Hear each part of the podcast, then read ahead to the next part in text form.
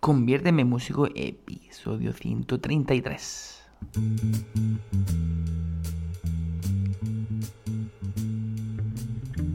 Muy buenas a todos y bienvenidos a un nuevo programa de Conviérteme en músico. Estamos aquí todavía, primeros de agosto prácticamente, bueno ya, casi mediados podemos decir, ¿no?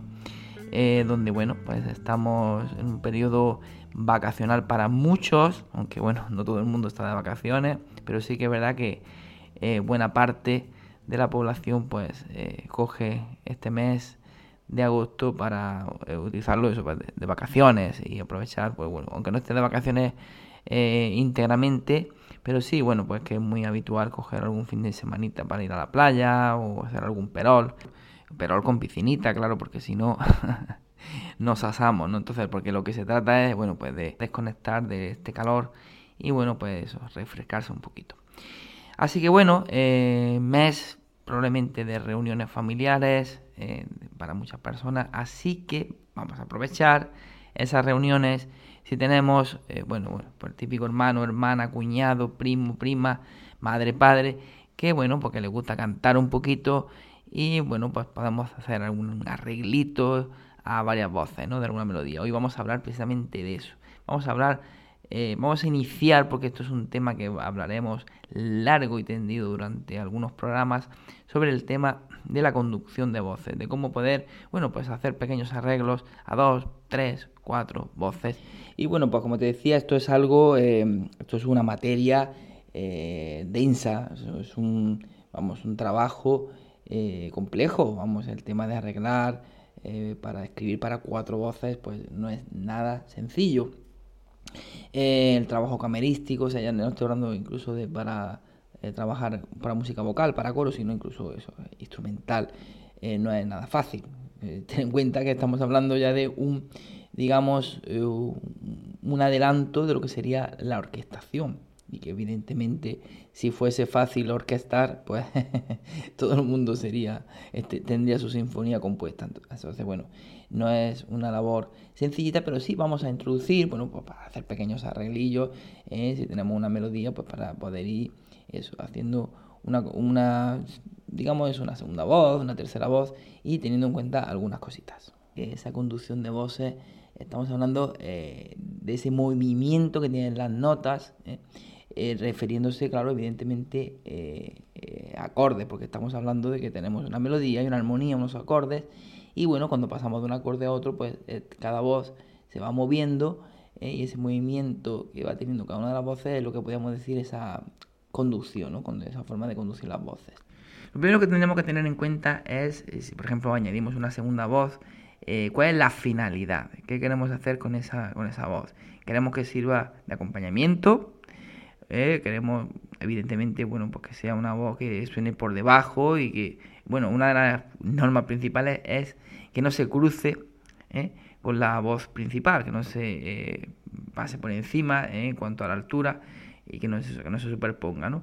Em, entonces claro sería en ese caso pues bueno un poco respetar eso el tema de funcionar más armónicamente como un complemento con una voz colateral eh, si por el contrario lo que queremos que esa voz tenga la misma importancia, pues ya no le estamos dando la misma función, no tenemos la misma finalidad. Ahí incluso estaríamos hablando ya de una técnica más contrapuntística, ¿no? Eh, y bueno, pues ahí ya, eh, ya digo, no, tiene, no tendría nada que ver el tratamiento. Bueno, lo siguiente que tendríamos que tener en cuenta, claro, evidentemente es el aspecto técnico que vamos a tener que aprender, que vamos a tener que bueno, utilizar si queremos sobre todo hacer, por ejemplo, el tema del contrapunto. Va a haber una serie de reglas eh, que nos van a permitir que suene de una determinada forma, ¿no? Eh, cuando se habla, por ejemplo, de contrapunto vaquiano y ese tipo de cosas.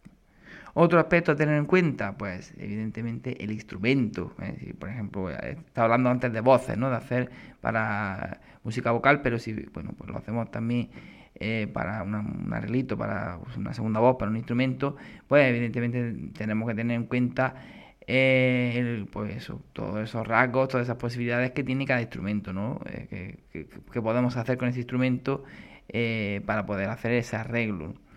Otro de los aspectos fundamentales es el tema de los estilos, los periodos. evidentemente, el estilo que yo quiera dar a mi composición, ese incluso a qué época poco me quiero parecer, ese efecto particular, pues eh, va, a tener, se va a tener en cuenta unas técnicas y una, forma de, escribir esa conducción que ya digo, bueno, pues va a estar muy condicionada pues por eso, por los estilos y los periodos que queramos, eh, periodo que queramos abarcar. Bueno, ya estuvimos hablando un poquito del tema de la gráfica, de la melodía, ¿eh? pero vamos a recordar o vamos a un poco ampliar el tema de los movimientos melódicos, los tipos de movimientos que eh, se producen en este caso entre dos voces, por ejemplo. Em, podemos tener un movimiento directo cuando las dos voces pues, van en el mismo sentido, dirección, o sea, que las dos voces suben o bajan. Tenemos una voz ascendente y otra voz también ascendente.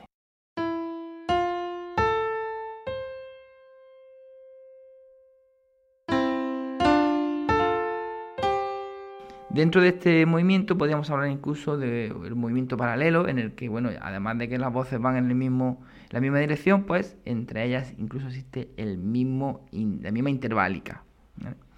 Tenemos el movimiento oblicuo, cuando, bueno, pues una voz se mantiene ¿eh? inmóvil, digamos, y la otra pues sube o baja.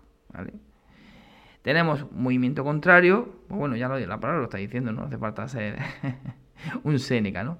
Cuando una de las voces sube, pues la otra baja o viceversa, ¿vale? Se están moviendo en este caso en direcciones pues contrarias. Tenemos una voz que se mantiene lineal y otra voz que se va moviendo de manera diferente.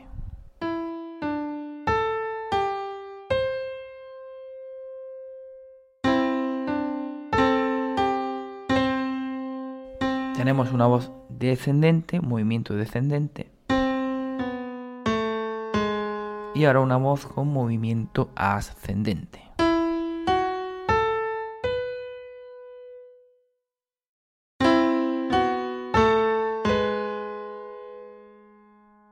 Bueno, eh, hablaba de, bueno, del tema de los estilos, de los periodos. Una de las cosas que, bueno, se tiene bastante en cuenta a la hora de conducir las voces es el tema de eh, buscar esas consonancias, consonancias perfectas en cuanto a los intervalos armónicos que están sonando, porque evidentemente están sonando más de una voz. Eh, entonces, bueno, ya digo que esto es algo que dependiendo de la época puede cambiar bastante, dependiendo sobre todo incluso también del estilo, ¿vale? Porque, por ejemplo, el flamenco, la música heavy o la música incluso eh, nacionalista, pues se, utilizan mucho las disonancias. Y, ya digo, bueno, pues, esto es algo, o incluso, por ejemplo, lo del. Bueno, hay reglas que ya veremos, como lo de las quintas y tal, como que, por ejemplo, la música rock pues, está a la orden del día, o sea, es, todo lo contrario, ¿no? bueno, hablaba de eso, de buscar las consonancias perfectas en cuanto a los intervalos. Bueno, pues evidentemente lo unísono va a ser una consonancia, lo unísono estamos hablando de la misma nota. Eh, las octavas, octavas justas, por supuesto, y unisonos justos, eh, se consideran eso, consonancias perfectas. Incluso las quintas, lo que pasa es que, bueno, ahora hablaremos del tema de las quintas, eh, pero los intervalos aumentados y, y disminuidos, pues van a resultar siempre disonantes, o sea, son intervalos que se tratan de evitar o bueno, cuando nos encontramos que tenemos que utilizarlo, porque de hecho los acordes de dominante van a aparecer, pues digamos que tenemos que resolverlo, porque es algo inestable que tenemos que resolver en esa cuando se forma esos intervalos en, en los, esos intervalos armónicos, ¿no? en el arreglo. Entonces, eh, las terceras y las sextas son intervalos muy, muy eh, una expresión muy típica española, socorridos.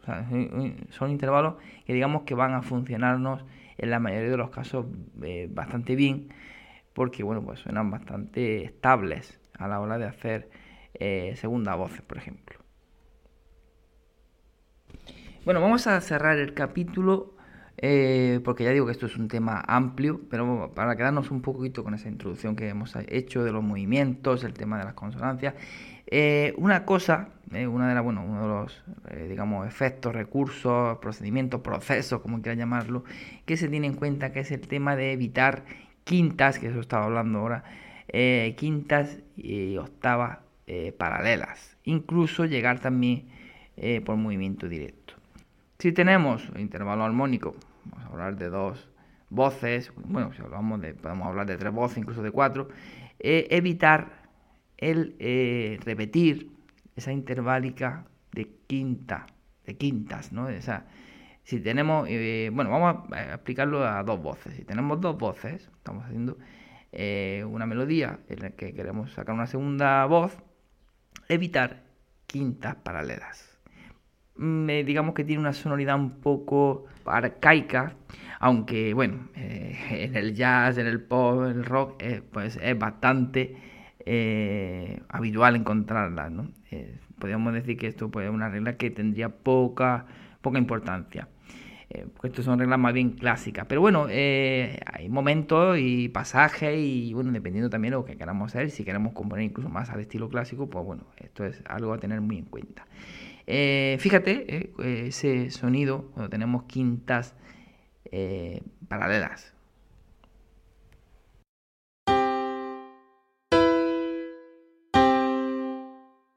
Bueno, seguramente te habrá venido a la cabeza las típicas películas, bandas sonoras de películas de, romanos, con esta, esta sonoridad que ya digo que el, clasicismo pues era una regla, una de las reglas que, que se aplicaba, el evitar estas quintas y octavas paralelas. Y también además de, eh, de forma paralela, también eh, se eh, evitaba que llegaran por movimiento directo. O sea que se prohibía directamente llegar a esas quintas, octavas seguidas por ese movimiento directo entre cualquiera de las voces. Lo de llegar por movimiento directo, bueno, pues imagínate que en las voces del contralto, o sea, tenor y contralto, tenemos las voces, por ejemplo, re, fa, y ahora en esas mismas voces de contralto, o sea, tenor y contralto, ahora vamos a mi, si. Claro, ambas voces están llegando por un movimiento directo, o sea, ascendente, ¿no? El re está dirigiendo al mi y ahora el, el, fa se está dirigiendo al si, a la nota si. Claro, movimiento directo, ascendente y se está construyendo en ese salto que se está haciendo, o sea, en ese movimiento de tercera, vamos con un movimiento ascendente hacia una quinta. Se supone que eso sería llegar por movimiento directo en las mismas voces. ¿vale? Pensamos que estamos escribiendo cuatro voces, ahora lo estoy haciendo el ejemplo a dos para que se vea claro. Tenemos re, fa, ¿eh? las voces de tenor, contralto. Y ahora las vamos a dirigir hacia las notas mi y si, donde se forma la quinta en las mismas voces tenor, contralto.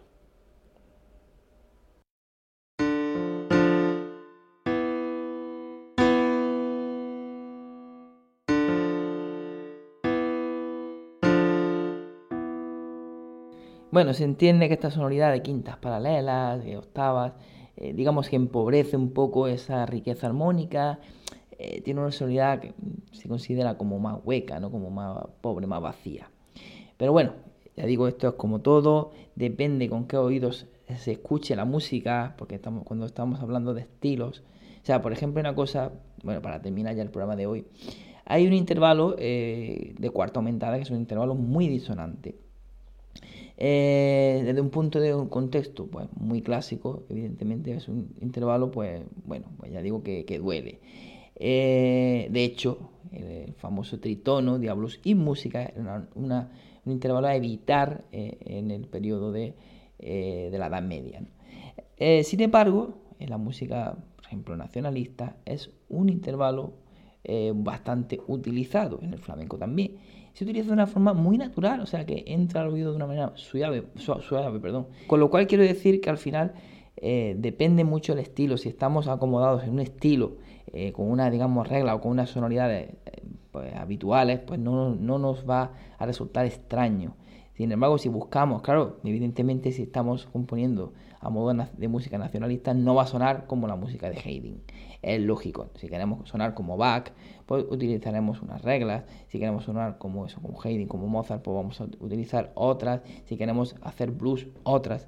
Todo depende de eh, las reglas y los acordes y el uso y todo depende de, mucho del estilo que hagamos. Pero bueno, considero interesante conocer estos aspectos eh, digamos, básicos eh, de la consonancia de la conducción de voces y bueno, pues seguiremos trabajándolo. Pero eh, teníamos pendiente el tema del uso del 251 modal, de ese segundo modal. Y dijimos que lo eh, trataríamos en cuanto a dominante secundaria, así que seguiremos la próxima semana con ese contenido.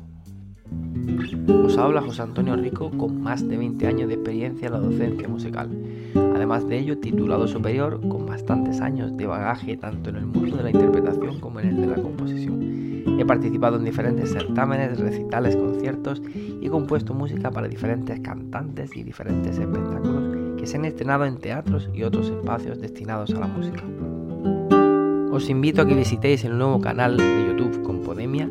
Es un canal eh, destinado para todos los compositores y aquellos eh, interesados en el mundo de la composición, en el que semanalmente se van a subir un vídeo dos vídeos en el que se tratarán diferentes temáticas dentro de la composición, como es el del lenguaje del músico, la armonía, la estructura formal, mentalidad, la construcción básica de arreglos y la promoción de tu canción. Además también tendremos la visita de algunos compositores o músicos profesionales que nos impartirán una pequeña masterclass relacionada con algunos de estos puntos sobre la composición musical.